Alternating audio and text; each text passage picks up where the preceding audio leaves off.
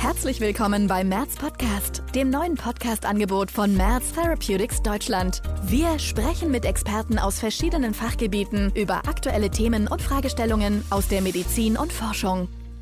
Mein Name ist Judith Lambert-Baumann. Ich leite den Bereich Medical Affairs Germany und ich freue mich sehr, Sie zu unserem Podcast heute begrüßen zu dürfen. Im Sinne seines Firmenmottos Better Outcomes for More Patients strebt Merz Therapeutics danach, valide Gesundheitsinformationen und einen Mehrwert für Ärzte, Apotheker und Patienten anzubieten. Heutiges Thema ist die Früherkennung von Lebererkrankungen. Lebererkrankungen bleiben in den Anfangsstadien oft unbemerkt, während die Schädigung der Leber weiter fortschreitet. Häufig werden daher eine Fettleber, eine Fibrose oder Leberzirrhose erst spät erkannt, wenn Komplikationen wie zum Beispiel die hepatische Enzephalopathie bereits Alltagsaktivitäten und Lebensqualität der Betroffenen einschränken. Ich spreche heute zu diesem interessanten Thema mit Herrn Professor Dr. Peter Galle. Sehr geehrter Herr Professor Galle, Sie sind Direktor der ersten medizinischen Klinik und Polyklinik der Universitätsmedizin in Mainz und arbeiten und forschen auf den Gebieten der inneren Medizin und Gastroenterologie. Sie sind Mitglied renommierter nationaler und internationaler medizinischer Fachgesellschaften und waren Präsident mehrerer internationaler Kongresse insbesondere der Europäischen und Amerikanischen Fachgesellschaft zur Erforschung der Leber und ihrer Erkrankungen. Sie waren Co-Editor des internationalen Fachjournals Journal of Hepatology und im Herausgeberrat mehrerer medizinischer Fachzeitschriften. Darüber hinaus veröffentlichten sie mehr als 500 medizinisch-wissenschaftliche Publikationen und erhielten die Tannhauser-Medaille, die höchste Auszeichnung der Deutschen Gesellschaft für Verdauungs- und Stoffwechselerkrankungen. Sie sind aber auch Leiter des Lebervorsorgeprogramms SIEL zur Früherkennung von Lebererkrankungen. Vielen Dank, dass wir Sie als Gesprächspartner zum Thema Lebererkrankungen heute begrüßen dürfen. Vielen Dank, Frau Lambert-Baumann, für die Gelegenheit zum Thema Lebererkrankungen mich mit Ihnen austauschen zu dürfen. Das ist mir auch ein Bedürfnis, denn wir haben tatsächlich hier Nachholbedarf. Lebererkrankungen sind in der Gesellschaft nicht in der gleichen Weise präsent wie beispielsweise Herzerkrankungen. Und es gibt eine Tendenz der Vernachlässigung. Die finden wir beim Patienten selbst. Man nimmt auf die Leber keine große Rücksicht. Die finden wir aber auch im medizinischen Kollegenkreis. Es gibt eine gewisse Akzeptanz für erhöhte Leberwerte, ohne dass man dann unbedingt in die Tiefe geht und der lapidare Satz, dann trinken Sie mal ein bisschen weniger, wird der Sache nicht unbedingt immer gerecht. Und dann, wir haben so viele Möglichkeiten, Lebererkrankungen zu erfassen und im äh, Vorhinein auch dann in der Progression zu verhindern. Alles das sind gute Gründe für die Leber zu werben, auf die Leber aufzupassen, achtsam zu sein. Und insofern stehe ich Ihnen gerne für ein Interview zur Verfügung. Herr Professor Galle, auf welche Ursachen lassen sich Lebererkrankungen häufig zurückführen und bei welchen Lebererkrankungen sehen Sie die stärkste Zunahme? Wir haben im Grundsätzlichen drei große Gruppen, die wir als diagnostisches Feld bearbeiten, wenn wir eine Lebererkrankung verfolgen. Das sind einmal die infektiösen Erkrankungen. Das spielt weltweit zahlenmäßig die größte Rolle. Das sind die Hepatitis B und die Hepatitis C Virusinfektionen als chronische Erkrankungen. Daneben gibt es andere mit akuter Erkrankung.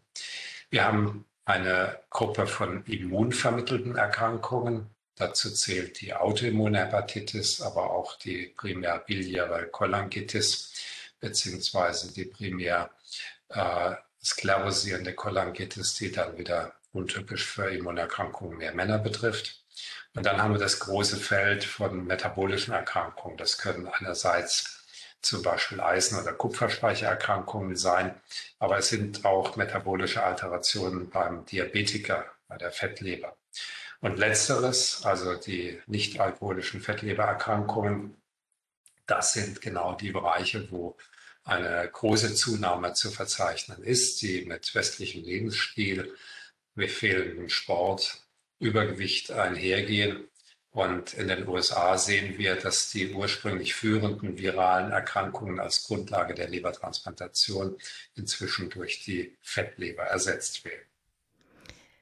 Was hat Sie inspiriert, das SEAL-Projekt zu konzipieren und durchzuführen und welchen Nutzen können die Ergebnisse für Patienten, Ärzte und Apotheker, aber auch für die Gesellschaft erbringen?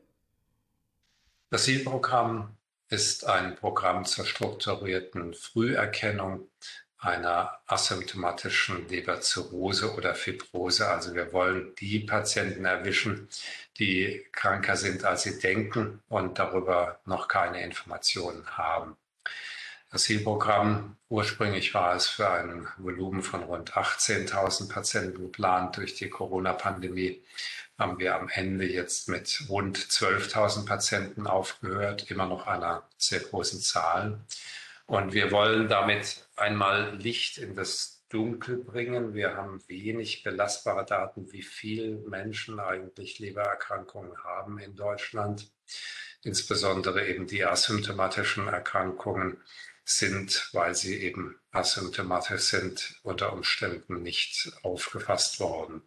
Und umgekehrt, wir wissen sehr gut, dass rund zwei Drittel bis drei Viertel der Patienten wenn sie in einer Leberzirrhose detektiert werden, schon im Komplikationsstadium aufgefasst werden, also viel zu weit hinten.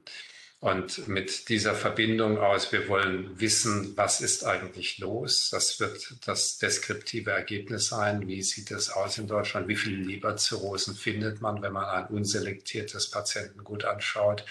Und natürlich dann der Hoffnung, dass man in Kenntnis der Diagnose dann eine frühere Therapie herbeiführt und entsprechend eine Progression verhindert. Das sind die Hauptmotivationen für die Durchführung des Zielprogramms. Welche Leberparameter sind aufgrund Ihrer Expertise besonders geeignet für die tägliche Praxis und die Früherkennung? Früherkennung bedeutet ja, man hat noch keinen Hinweis auf eine gezielte Richtung. Da guckt man es noch nicht nach zum Beispiel einer autoimmunen Hepatitis, sondern man fragt erstmal, ist mit der Leber alles in Ordnung oder nicht. Und da gibt es im Prinzip zwei kategorische Laborgruppen. Das sind einmal die Transaminasen, GOT, GPT oder AST-ALT genannt.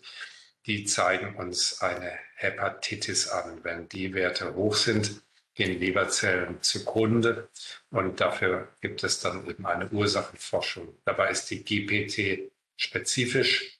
Sie ist wirklich für die Leber hinweisend. Die GOT kann zum Beispiel auch aus Muskelzellen kommen und ist unter Umständen ähm, gar nicht mehr der Leber vergesellschaftet. Das muss man einordnen. Und neben diesen Transaminasen gibt es dann als führende Testkriterien im Labor die Gamma-GT und die alkalische Phosphatase. Das sind jetzt äh, Enzyme, die darauf hinweisen, dass entweder im Gallebereich etwas nicht in Ordnung ist oder dass die Leber metabolisch sehr stark gefordert ist. Und mit diesen einfachen Werten hat man zunächst mal eine gewisse Übersicht, ob jetzt hier eine Entzündung, eine grundlegende Erkrankung vorliegt oder nicht. Heute haben wir noch die Situation, dass nur bei einem kleinen Prozentsatz an Patienten eine Leberzirrhose bereits im Frühstadium diagnostiziert wird.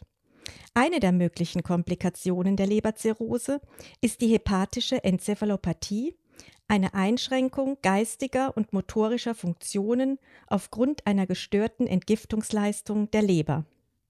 Welchen Stellenwert hat die hepatische Enzephalopathie bei chronischen Lebererkrankungen und was empfehlen Sie? Die hepatische Enzephalopathie hat eine hohe prognostische Bedeutung. Wir wissen, wenn sie auftritt, dann ist letztendlich der Patient mit einer schlechten Prognose versehen und auch diese Komplikation führt uns zum Beispiel in die Diskussion einer Transplantationswürdigkeit und Notwendigkeit. Weiterhin ist sie ein, weil subjektives äh, Kriterium, zumindest in den äh, leichten Formen auch sehr schlecht erfassbar, ein unterschätztes Problem. Wir unterscheiden ja die offene, sichtbare Einschränkung der geistigen Leistungsfähigkeit, die höhergradige HE, von der, die eben verborgen ist, die nicht offensichtlich ist. Und gerade letzteres kann mit einer erheblichen Einschränkung von Lebensqualität, aber auch Leistungsfähigkeit einhergehen. Denken Sie an den Straßenverkehr. Und was hinzukommt, ist die systematische Überprüfung einer HE findet doch auch bei leberspezifischen Zentren nicht so strukturiert, nicht so regelmäßig statt. Und daraus erfolgt eben eine gewisse Konsequenz des Übersehens. Also eine wichtige Komplikation einer Leberschädigung und äh, in der Regel eine Leberzirrhose und hat durchaus erhebliche Konsequenzen. Abschließend interessiert uns noch, was raten Sie Patienten zur Vorbeugung von Lebererkrankungen? Also als ähm, selbst äh, aktiver Sportler rate ich natürlich allen meinen Patienten auch, dass sie Sport machen. Die Leber liebt Sport und es ist für mich immer wieder beeindruckend zu sehen, dass auch Patienten mit einer definierten Lebererkrankung, also beispielsweise einer Hepatitis C, wenn die anfangen, Sport zu machen, körperlich aktiv zu werden, dann werden die Werte besser. Und es betrifft natürlich umso mehr auch den Bereich der Fettleber. Also Sport und Achtsamkeit, also überhaupt mal darüber nachdenken, ob mit der Leber alles in Ordnung ist. Das ist ein guter Einstieg. Herzlichen Dank, Herr Professor Galle, für dieses wirklich sehr interessante Gespräch. Sehr gerne. Sie hörten Merz Podcast, das neue Podcast-Angebot von Merz Therapeutics Deutschland. Wir freuen uns, wenn Sie das nächste Mal wieder dabei sind auf www.merz-podcast.de.